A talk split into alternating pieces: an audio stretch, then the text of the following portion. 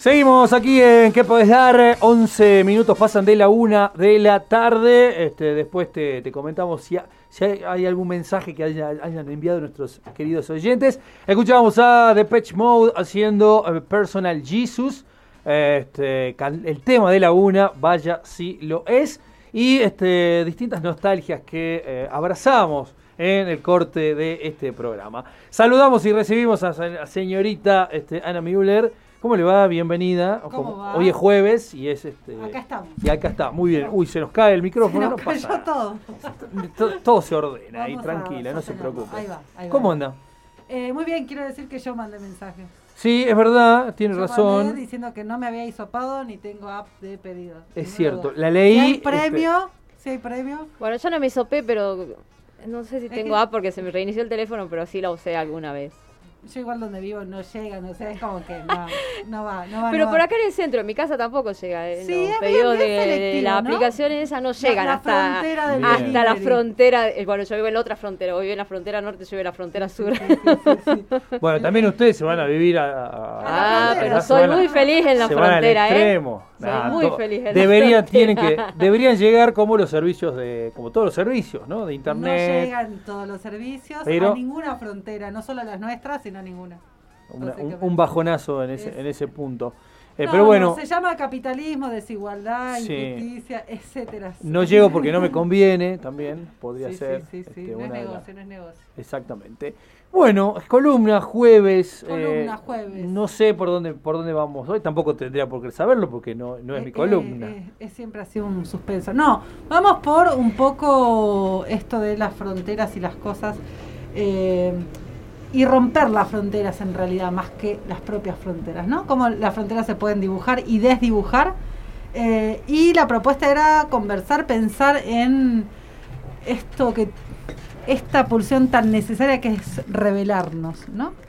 Eh, revelarse, a qué viene, de dónde viene, hacia dónde va. Este sería con un toque de nostalgia también, digo, pensando en es loco porque eh, si uno se pone a escribir revelar, pueden ser eh, con, con las mismas, casi, casi con las mismas letras y algún que otro error, puede ser semejante o muy parecido lo que suena, pero no tanto a lo que se dice. Agrego, agrego un, condi- un ingrediente que siempre termina siendo, este, se, se arma un banquete después, guarda. Eh, llega cierto momento en que no podemos de la, de la nostalgia. Digo, cierto momento de la, no sé, de, de la vida, ¿no? Uno pasa determinado Yo soy umbral. un ser tremenda. No, yo creo que, bueno, Ya hemos charlado de la nostalgia, quiero Me parece que, el- que el dato del Alzheimer como, como hecho, ¿no? Eh, o sea, que, que lleva un componente muy fuerte de nostalgia, porque en Sí. realidad es como ir, ir, eh, perdiendo la memoria más eh, instantánea, ir cada vez más atrás hacia los recuerdos, olvidos, enojos y las experiencias pasadas, ¿no? Me parece que eso indica que no es una cuestión de, de- tiempo, se va, se va complejizando, me parece, y hay que, eh, nada, animarse a transitarla también. Creo que no es un buen lugar para quedarse, Claro. la nostalgia, porque si no te que, olvidas de qué es el presente. Yo pero, la interpreto como, este, pero es- como algo bueno. a mí me gusta mucho la nostalgia. Tira para adelante. Como, como elemento narrativo, ¿no? Esto de las anécdotas, esto de el registro, el de encontrar, no sé, en la, en la literatura, en la fotografía, maneras de que quede algo de, de eso que pasó como, Sí. como marca, como seña, como disparador de, de un montón de cosas. Sí, yo hoy, por ejemplo, la, la nostalgia la traslado o intento eh, utilizarla en el sentido de eh, brindarle a, mi- a mis hijas la posibilidad de que jueguen en la calle o que salgan, aunque sea el patiecito que Y tenemos es ahí que en es el lo complejo. conocido, lo que nos pareció que estaba bueno. Te estás revelando la columna, de hecho estás llevándola a la nostalgia. Perdón, perdón, no, hablar- no, no, era- no, no, no, me parece que está muy bien. Una O sea, cosilla. es, es un encuentro, es una, una Porque yo me crié en la calle y- fáctica de qué Y es. creo que la calle está buena, ¿no? Por supuesto, no todo lo de la calle está bueno, pero el alejarse de la calle también nos termina construyendo en, en algo que no queremos ser, digo, esto Lo que de... pasa es que no sé si era la calle de- o era la autonomía. Eh, Sí. Porque podía ser la calle como podía ser cualquier lugar, podía ser eh, el recorrido hacia el colegio, Sí. Eh, o hacia la escuela caminando. Que La hoy pareciera, pareciera ser que no, no pueden hacer eso los niños porque, ay, no, que se cae el mundo. No, no termina. Yo no sé bien por qué nos pasa eso. Sí, sí porque nos es, porque es culpa pasando. nuestra, no es culpa de, de, lo- de los niños que no quieren salir Bueno, a la y calle. es el contexto también, me Sí, tampoco digo que, que, que sea un viva la pepa, pero a ver, eh, tampoco hay que pisar la calle y cruzan balas. Sí, hay, ¿no? que, hay Este, que recuperar los espacios comunes y, y las autonomías. Pero me parece parece que, también tiene que ver con una cuestión de educación y de eh, educar a los hijos con esa responsabilidad también. Ah, Es algo que a mí siempre me Da miedo, obviamente. No, no, sí, pero- por supuesto. Yo no digo que no, que no dé miedo, ¿no? Pero también está eh, como que generarles también a los chicos ese miedo tampoco sirve. Claro, de ¿no? no, uy, Eh, cuidado. Claro, yo sé que hoy en, hoy en día hay mucho a mi vieja, por ejemplo, a los chicos. O sea, yo vivo en un barrio en el que nunca pasó nada. eh, y, mi vieja, por ejemplo, a- al Augusto, que es el mío, el más chico, lo deja. Se va a jugar la pelota. A la vuelta de mi casa tiene la canchita, el pastito verde, y ahí juegan a la pelota. Y Augusto puede estar tres horas, por ejemplo, jugando al fútbol. Y, pero él sabe, ¿no? Ocho y media, busca donde le digan la hora y vuelve, ¿no? Entonces es como que también eh, genera, y creo que es algo que a nosotros siempre mi vieja nos había, nos, nos ha, este, esa libertad también, ¿no? Nosotros siempre hemos tenido esa libertad de poder salir a la calle, pero con eso, con la responsabilidad de que a determinado horario se vuelve. Eh, en la adolescencia lo mismo, yo creo que mi, hablo volviendo a la rebeldía, me acordé, porque eh, a mí mi vieja siempre me ha dicho que yo era la peor de todas, ¿no? Yo soy la del medio.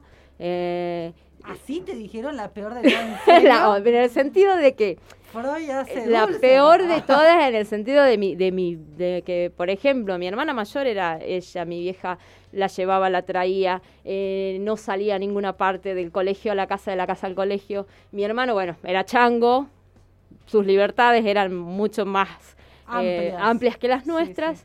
Eh, mis hermanas más chicas ya eran como que, eh, no sé cómo decirte, pero era yo la que se iba y volvía A cualquier, a cualquier hora. no hora. permiso, no avisaba. 17 años, un tatuaje sin permiso, ¿no? Entonces, e- era, en ese sentido era eh, la rebelde, la que... Pero también ella siempre me decía, era eh, mis responsabilidades, o sea, eh, por ejemplo, a mí mi vieja nunca me decía, che, sentate a estudiar, che, te, te llevó materia, sentate a estudiar, este fin de semana no vas a salir porque no has estudiado. Esas cosas a mí no me las decían.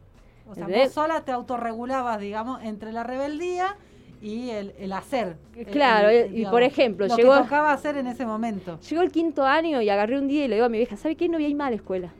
¿Por Ah. qué? Porque no quiero. Y Ah, dejé el colegio. Y el año siguiente repetí quinto año y no he sido banderada porque me- tenía un uno de educación física. Por Porque pero, tampoco- sí. pero a mí mi vieja nunca me tenía que decir, che, sentate, estudiar. En cambio, con mi hermana mayor pasaba distinto, mis hermanas más chicas Es que también. me parece que va, va un poco por ahí, ¿no? Como a, a qué nos revelamos, de qué nos revelamos. Eh, podemos pensar como en distintos planos desde, desde lo, digamos, lo común, lo grande, lo macro, eh, y un poco por ahí va a ir eh, el, el audio que, que traje para compartir, pensando el conflicto en Cuba, ¿no? O sea, pero en realidad, digo, para pensar el conflicto en Cuba, y más allá de la simplicidad de eh, es solo el bloqueo, no al bloqueo, sí al bloqueo, digo, de, por sí ya está totalmente explicitado que acá detestamos el blo- bloqueo y cualquier intromisión de Estados Unidos en cualquiera de nuestros países y fundamentalmente en Cuba. Eh, pero en realidad la- las, eh, lo que me interesaba de ahí es pensar la idea de conflicto, ¿no? De dinamismo que la revelarse, revelarse, eh, digo, con, con B corta habla de una, mm, eh, digo, lo pienso en, la, en términos de la fotografía, por ejemplo, ¿no? Como algo sale a la luz, se ve, se muestra, ¿no? Aparece. Bueno, tiene- hay un, todo una- un, un lado místico de eso también, ¿no? Cuando de golpe te, te ilumina el camino, el, no sé, pienso en el túnel hacia el más allá eh, o una verdad o, o una certeza, ¿no? Cuando de golpe te das cuenta que, ah, mira, esto va por acá, cuando entendiste algo, ¿no? Como que se te revela algo y lo podés identificar. Pero el otro revelarse, del que queremos hablar, el otro también me gusta, pero es eh, ante qué quiero hacer determinadas rupturas. Eh, a veces ni siquiera son tan conscientes, digamos, ¿no? Eh, o, no son necesariamente conscientes. La, conciencia, bueno, decía Freud, había como tres planos. Este, estaba el yo, el super yo y el ello, ¿no? El ello responde al deseo plenamente, instintivamente se deja ir, sin código, sin norma, ¿no? Hago lo que me pinta. Eh, el yo es como esa mediación entre el deber y el deseo, ¿no? Y el super yo es la norma, lo que nos estructura, lo que nos determina. Lo que nos determina puede ser para la libertad como puede ser para la propia opresión. Digo, muchas veces lo hemos charlado acá, de que el mandato de ser libre está tan estructurado que muchas veces termina siendo un formato de, tan determinante que agobia, que entorpece la exploración hacia esas libertades. Y que es un fenómeno que hay que, digo, mucho del pensamiento de izquierda crítico eh, se ha vuelto tan conservador por el miedo a que el conflicto le quite ciertas certezas, ¿no? Digo, me parece que eso, de alguna manera, el feminismo vino a patear un montón de esas puertas en todos los planos, no solo en los planos ideológicos, políticos, normativos, institucionales, sino domésticos, sexuales, afectivos, narrativos. Digamos. Porque, porque a la vez el feminismo me parece que eh, incluye a muchas ideologías ¿no? dentro, dentro de esa lucha. Exactamente. Y no solo ideologías, sino también prácticas. Eso también tiene como de, interesante. No solo te está discutiendo ideas, te está discutiendo cómo hacemos lo que hacemos, por qué lo hacemos. Yo me reía mucho esta semana, este, con, eh, salió como de, la charla con la psicóloga que le decía, ahora me doy cuenta que mis rebeldías eh, siempre fueron tilingas con mis viejos, ¿no? Digo, contra los primeros que nos rebelamos es con nuestro núcleo más cercano, el que nos determina la norma, el que nos dice lo que es normal, lo que está bien, lo que está mal, o cómo se deben hacer las cosas. Eh, a veces, digo, de eso hay un montón de aprendizaje, incorporación que uno toma, que yo, y hay cosas que no quiere tomar o quiere probar otras, ¿no? Eh, y hay gente que eso, se digamos, se revela con la música, eh, hay siempre muchas, muchas rupturas eh, entre generaciones, entre, la entre una música y otra, pero también siempre hay alguna que otra continuidad también, ¿no? Como hay algunas cosas que se vuelven a recuperar quizá con ese dejo de nostalgia o con esa conversación y, entre... y, discusiones que parecen ser siempre las mismas, digo, en el plano de la música, ¿no? Este, fue el día del rock, ¿no? Y como salían a bardear. Las irrupciones, ¿no? no sé, pienso en Piazzola, ¿no? Que no es tango, creo que esto es una barbaridad. Años después, es el vanguardista ultra reconocido que es. pasó, con el, pasó con el rock lo mismo, que en su momento no, esto no es rock porque esto y aquello. Hoy. Es un este, clásico. Hoy, claro, y algunos, y algunos rockeros estarían este, rogando porque Oasis y Blair vuelvan a tener esa, esa disputa 30 años después, por cómo, este, cómo se van este, regenerando esas mismas eh, enfrentamientos. Era muy gracioso, nosotros vivíamos en una escuela rural con, con, mis viejos, eran maestros ahí, y mis viejos siempre escucharon mucha música. Mi mamá es profesora de música, se recibió cuando yo fui a estudiar eh, a Córdoba. Eh, era maestra y, estudió acá en la escuela de música para el profesorado y después terminó dando clase ahí. Una gran pianista además muy inquieta. Eh, y siempre se escuchó. Mi viejo le encantó siempre la música, mucho, mucho Led Zeppelin, mucho los Beatles, mucho rock nacional. Y era una atención eh, de muy chico la pelea con mi hermano de qué escuchaba cada uno. O sea, yo era la tilinga, yo escuchaba Laura Pausini, o sea, Fito Páez fue como lo más no sé qué, Led Zeppelin también pero iba para cualquier lado, yo iba para donde me llevaba el viento y estaba bien, a mí me gustaba, digamos, eso. No me gustaba mucho la cumbia también, pero, o sea, no, no tenía historia. En cambio, mi hermano era determinante, ¿no? Y mentiroso, porque él también escuchaba algunas cosas que no se permitía decir.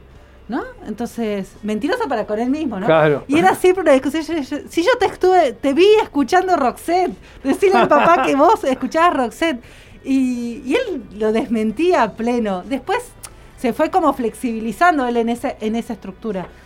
Pero la pregunta es como, ¿por qué nos revelamos? ¿Para qué nos revelamos? Em, porque indefectiblemente es una condición ¿no? humana. Hay, hay una necesidad no solo colectiva, sino individual de... Eh, hay cosas que quiero ver cómo se viven de otra manera. Estamos en un tiempo en donde eso cada vez se hace más dificultoso nos volvemos, digamos, hay una transformación muy grande, hay una discusión de todo muy grande Sin embargo, cada vez somos más temerosos a transitar cambios, a, a bancar el conflicto, a eh, perder el lugar seguro que nos da eh, ciertas certezas, ¿no? Y en realidad me parece que eso es importantísimo resignificarlo por la creatividad que de ahí surge, por em, poder ser más dinámicos también, dinámicas. Digo, eh, traía el, el, feminismo, pero me parece que atraviesa en un montón de lugares. Es asumir el conflicto como forma de andar y no como el lugar que hay que evitar, ¿no? Sí. El modo que hay que evitar. El conflicto tiene una potencialidad no permanente, ¿no? Porque sería un caos, pero cuando se presenta no esquivarle el bulto. Digo, el conflicto puede ser tan individual como querer conocerme a dónde estoy haciendo cagadas todo el tiempo y estoy harta de hacer siempre lo mismo. Quiero ver para dónde voy. ¿Para dónde o no vas? me siento feliz, o estoy siempre muy enojada, o no, hay cosas que me desestructuran. Bueno, a ver, ¿qué pasa? ¿Puedo cambiar o no puedo cambiar eso? Sí, yo creo que, la- que- que cierta calma también llega a partir de, eh, o sea, esas búsquedas, por ejemplo, cuando nos revelamos a nuestro día a día, ¿no? Cuando se busca el revelarse a nuestro, a nuestro día a día, me parece que la calma también llega, y no, no una calma o un convencimiento, sino eh, descubrir verdaderamente que, que tampoco hay tantas opciones, digamos, de un ideal, este, porque en definitiva lo, lo- lo importante, lo que te llena, lo que te, te da vida, son esas, y no quiero quedar ahí como, este, como un idealista, ¿no? Son, este, o algo repetido, esos pequeñitos, ¿no? Este, Son un afecto, este, los padres, los vida, hijos, los los, sí. eh, una charla, una comida, un almuerzo, un asado, ese fuego que, o sea, esas pelotudeces que parecen ser del día a día, Tan cotidianas que es lo, es lo más importante y no hay un abanico de ideales, ay, si viviese en una isla paradisíaca y te vas ahí a la isla paradisíaca y capaz que a los tres minutos te aburriste y decís, ¿dónde está mi gente? Y Todos si no está... no- Casa de Papel y cómo Tokio se fue. Sí, ¿no? entonces- estaba pasando bárbaro, tremendo Me parece que cierta tranquilidad llega, insisto, no es, no es ni un convencimiento, ni un querer este, eh, llevar la cosa para otro lado, de decir, no, bueno, me no es un conformismo, a, eso quería no, ir, no es sino un- que no es tanto el abanico que hay para, para, para lograr un ideal, me parece. Y el este, camino es medio, medio lo que hay, ¿no? Sí. O sea, mm, nacemos, crecemos y Sí. pasa algo con nosotros y con, y con nuestro entorno mientras eso ocurre y después nos vamos, ¿no? Eh, Mirá, Messi que tiene, se toma una, si quiere se, se- se toma un avión para irse para un lado y para el otro sin ningún drama, pero su este su mambo se reduce a ese triunfo con la selección y eh, mirá, eh, por eso insisto que está bien decís, y este, ese compartir con su familia, Claro. que también es bien disruptivo dentro del mundo del fútbol. obvio, es como la- la no hay tan del- no hay tanto del formato del reviente permanente, que está Sí. todo bien, pero no todos podemos reventarnos permanentemente, chicos. eh, o sea, eh, y el reviente permanente también No tiene da, como un no tiene da. como un este como, como un, como un coto. Está, si está quiere. sobrevalorado. Pero bueno, me, me parece que lo, lo, lo que me, pare- me quería como traer a la conversación era esto, ¿no? ¿Cuál es el lugar de, de, de revelarnos en la mirada del conflicto como motor de vida? En algún momento decía, mm, eh, bueno, Hegel con Marx hablan de la dialéctica, ¿no? Que significa como el proceso de la historia visto en no, no hay una cosa o la otra. Todo el tiempo eso se está mezclando y, y lleva a otras síntesis que son totalmente distintas. No, o sea, esta mirada agrietada de absolutamente todo, que cada vez se consolida entre el humor y el hartazgo que tenemos, eh, es tremendamente perversa en tanto y en cuanto no nos da lugar a movimiento. Cada vez nos encasilla más duro eh, y, más de, de una manera muy conservadora cuando en realidad además lo que está pasando en, en nuestras historias, en nuestras comunidades, en nuestros países, es que se está pidiendo que todo eso se sacuda, ¿no? Como que hay que revisarlo absolutamente todo. Entonces, en lugar del conflicto como punto, digamos, de, de- de autoconocimiento, como punto de este, movimiento de la historia, me parece que es un lugar que tiene que ser reivindicado, que tenemos que dejar de perderle, tenemos que perderle el miedo eh, y tenemos que asumirlo como parte de mm, eso, como poder transitar transformándonos, Y puede ir desde lo más New Age a la individualidad de tratar de ser la persona que quiero ser y descubrir quién quiero ser, como puede ser a ¿Qué estamos pensando hoy de la política, la sociedad, eh, la historia que vamos construyendo? En ese sentido, eh, a mí siempre me, genera una tensión grande el, psicoanálisis. Eh, con esto de revisar la vida personal, digamos, ¿no? Como los mambos que trajimos, seguramente si hay compañeras que, psicoanalistas me van a retar. Tengo un par de amigas que me van a retar, seguro. Pero a mí me preocupa un montón eh, lo que de alguna manera se hizo sentido común del psicoanálisis, ¿no? Como, no, uno viene con traumas de los padres y la madre y ya está, ¿no? Los trabajar, lo hablar, lo hablar, pero hay un determinismo tan fuerte en que en esos primeros años de vida son los que nos van a marcar en tristezas, alegrías, ansiedades, angustia, eh, proyectos, hasta parejas, eh, que es como desolador, ¿no?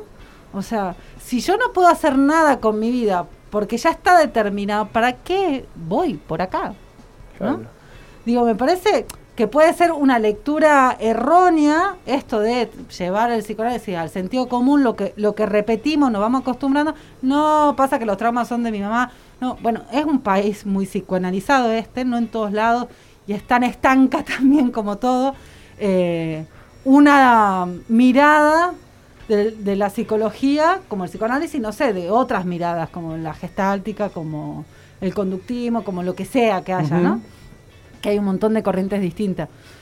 Eh, y me parece súper eh, complejo eso, me, me agobia, me da angustia pensar que si yo hay un momento en mi vida que hay cosas que no quiero más, no voy a poder salir nunca de ahí porque bueno, porque por la infancia que traje, lo que me pasó, lo que me aconteció, ya me dejó marcada para que esta sea siempre mi reacción, ¿no?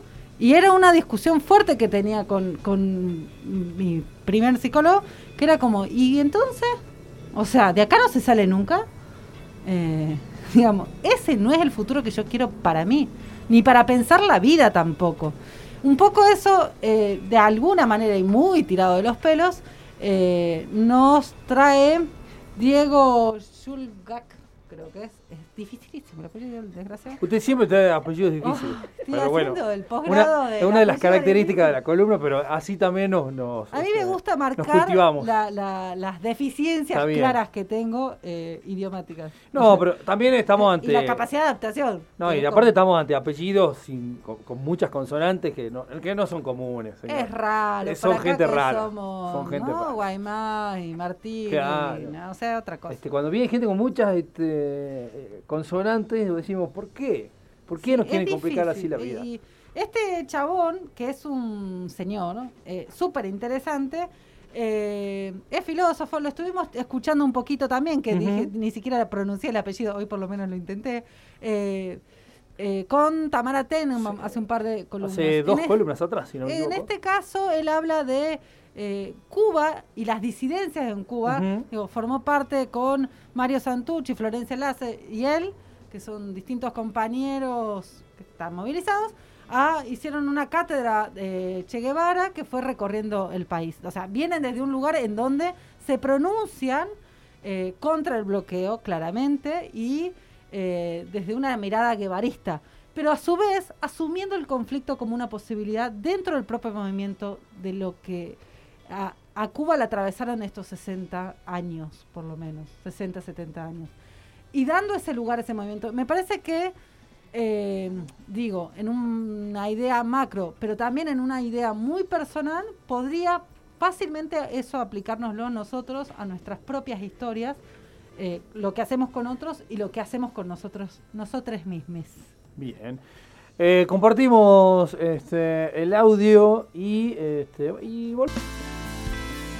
¿Y vos? ¿Vos qué podés dar?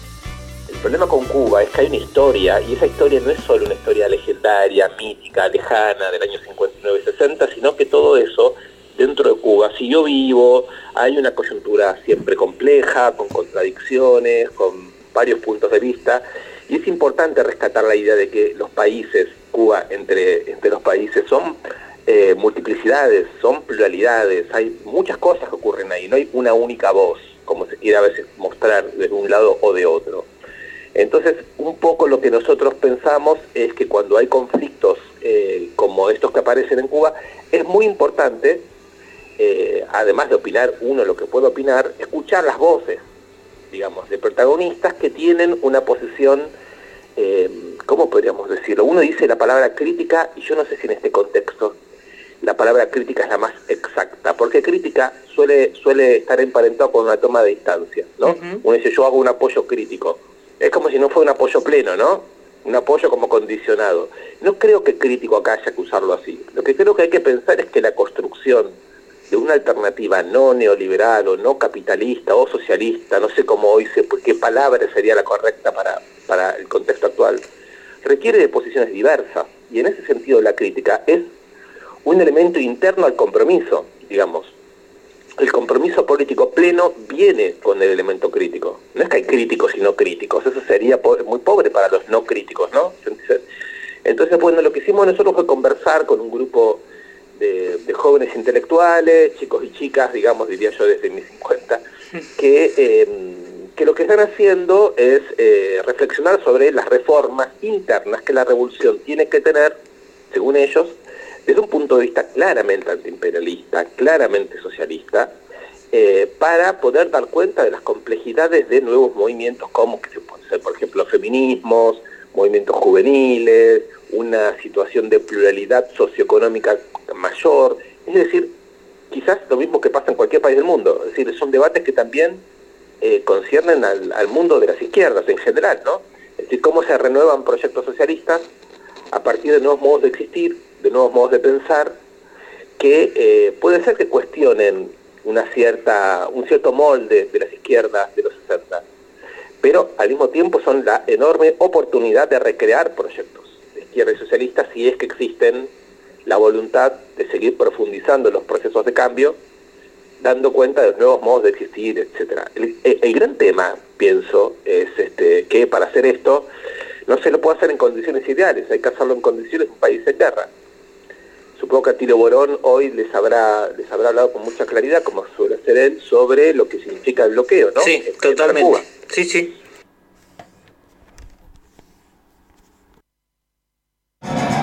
¿Pagaste la entrada para el streaming? Este año en La Plaza la roqueamos en vivo. La Plaza 94.9. No somos una radio de rock. Bien, seguimos aquí en ¿Qué podés dar? Pasaba ¿no? esta, esta reflexión de, este, de Diego. Le, vamos- le vamos- le vamos- le vamos a decir así. Diego S, Eh, Diego S. SZ. Diego Stulvar. Sí, recién lo leí, pero no, no me acuerdo. Stulvar. Así. Stulwark. Ahí está. Stulwark. Eh, sí, sí, sí, sí, muy interesante. Seguía la conversación, pero no íbamos a, a- a traer toda. Fue una conversación que tuvieron en Radio Nacional de La Pampa, Santa. Rosa, eh, reflexionando un par, eh, en parte esto. Por ahí en, en los sitios que él tiene, en las redes, está completa y es muy interesante. Tiene, tiene varios laburos. Pero bueno, me parecía que eh, era es muy relevante, o sea, en, cuando partimos de pensar solo si en la grieta de eh, Cuba sí, Cuba no, le estamos quitando toda posibilidad de reinventarse y de autodeterminarse. O sea, está clarísimo que vamos a salir a bancar como se bancó todos estos años, que el bloqueo es un estado de guerra, digamos, no asumido, pero sí ejercido plenamente desde Estados Unidos a Cuba durante generaciones y generaciones, que determina gran parte de la cotidianeidad y las necesidades cubanas. Eh, incluso también, bueno, esto, ¿no? Las, transformaciones y que de ahí se va, se va pidiendo cambios. Pero me parece que es interesante la potencialidad de esto, de escuchar, la crítica no como la anulación de lo otro, sino como parte del proceso de este, creación de eso Sí, porque si hay, si hay- obviamente en todo, todo proceso donde hay este, violación de derechos humanos, uno no va a estar este, apoyando ni mucho menos, que es como un poco la crítica ¿no? que desde sectores de derecha aquí en Argentina manifiestan para con quienes defienden los derechos humanos, ¿no? Esto, y dónde están cuando pasa esto en Cuba y te van mostrando este, distintos videos de cosas que van sucediendo, que en, en algunos casos este, uno desconfía también de- del origen, ¿no? De- no, de- fue, noticia eh, eh, las- la foto que había sido elegida para dar cuenta de la manifestación en Cuba, que, que era una, una foto sacada de hace un montón de años de, de una despedida árabe, o sea, un- una cosa abismal. Y a mí me llamaba mucho la atención. Yo publiqué eh, esa, o sea, la aclaración de las fake news. Eh, y cuando volví como a revisar mi portal, me cuando anula Facebook la foto dice imagen que puede ser sensible. O sea, no se veía una teta, no se veía nada, pero era, o sea, la imagen falsa que había sido utilizada, Facebook la anulaba porque era sensible. ¿No? Digo, si querés eliminar la realidad, eh, no sé si es más claro que eso. Lo mismo pasó con el conflicto en Colombia. Lo mismo. Cuando recién empezó y se empezaban a subir las- en las redes sociales la, la masacre de los policías, por ejemplo, eh, bloqueaban esas imágenes también. Es bien interesante también para que revisemos qué, qué, qué creemos que es la libertad, de qué manera nos las cuentan también, cómo la seguimos construyendo. Bueno, se hizo esperar un montón el audio, lo perdimos por ahí a Diego, pero llegó. Pero llegó. Este, Y tenemos también canción. tenemos canción que va hacia el otro extremo, que es eh, nosotros como sujetos individuos, individuas, eh, animarnos a revisar qué somos y qué queremos ser, hacer ese camino, que mucha gente lo hace con distintas herramientas, algunos con terapias, otros con fe, otros con rituales, otros con eh, conversaciones entre pares, amigos, desconocidos, lo que sea. Pero animarnos a cambiar me parece que eh, es una propuesta más que interesante. No solo porque es muy aburrido ser siempre la- les mismes, sino Coincido. también porque podemos seguir, podemos cambiar de pareceres, de gustos, de satisfacciones, de deseos. eh, y podemos encontrar un montón de nuevos, podemos complementar. Entonces me parece que es un camino para explorar que tiene mala prensa, pareciera ser que solo lo tenemos que hacer cuando estamos muy mal eh, Claro, como para cuando está todo al borde de explotar. de explotar. Y en realidad es un camino de muchísimo amor propio para querernos un poco más. Que estamos en una sociedad que tiene esta bipolaridad entre ser egoísta, individualista, pero a su vez masacrarnos todo el tiempo para que no nos sintamos plenos, ¿no? O sea, como, como en paz con, con lo que somos. Siempre deberíamos ser de otra manera. Entonces, en esa enorme dicotomía emocional en la que crecemos, tratar de entender qué queremos ser me parece que es un camino profundamente revolucionario y que hay que hacerlo. Perfecto. Entonces vamos a escuchar a cuatro pesos de propina haciendo mi revolución. Este, gran banda este, uruguaya. Le agradecemos, por supuesto, a, a Ana Müller por su columna maravillosa de cada jueves. Eh, y nosotros después de eso hacemos la pausa y volvemos para el final. Se puede quedar para, para el final si quiere. a ver este, si me como algo primero. Bueno, está muy bien. Los escucho desde abajo. Es- es- creo que es una excelente. Yo eh, me parece que haría, haría lo mismo. Este, muchas gracias. un gusto.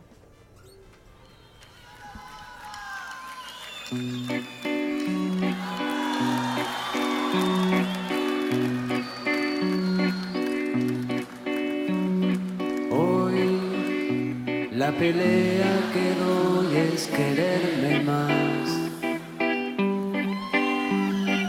Hoy el grito que doy es silencio. Hoy te pido perdón si te lastimé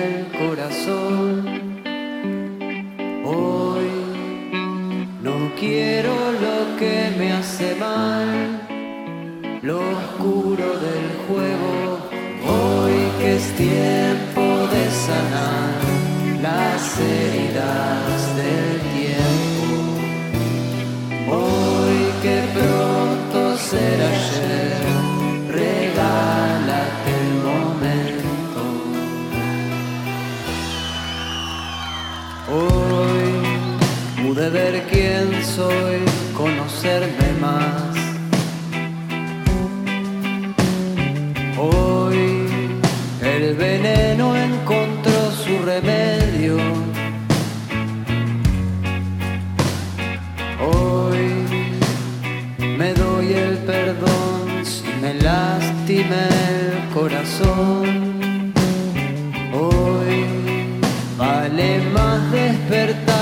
soñar en este juego. Hoy que es tiempo de sanar la sed.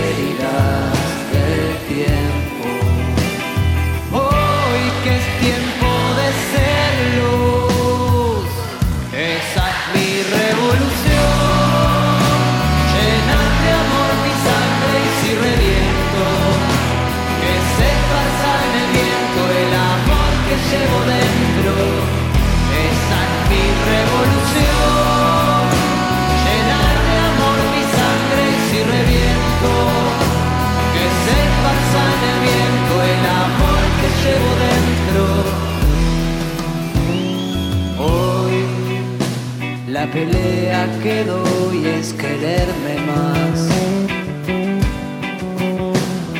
Hoy el grito que doy es silencio. Hoy te pido perdón si te lastimé el corazón. Hoy no quiero lo que me hace mal locura.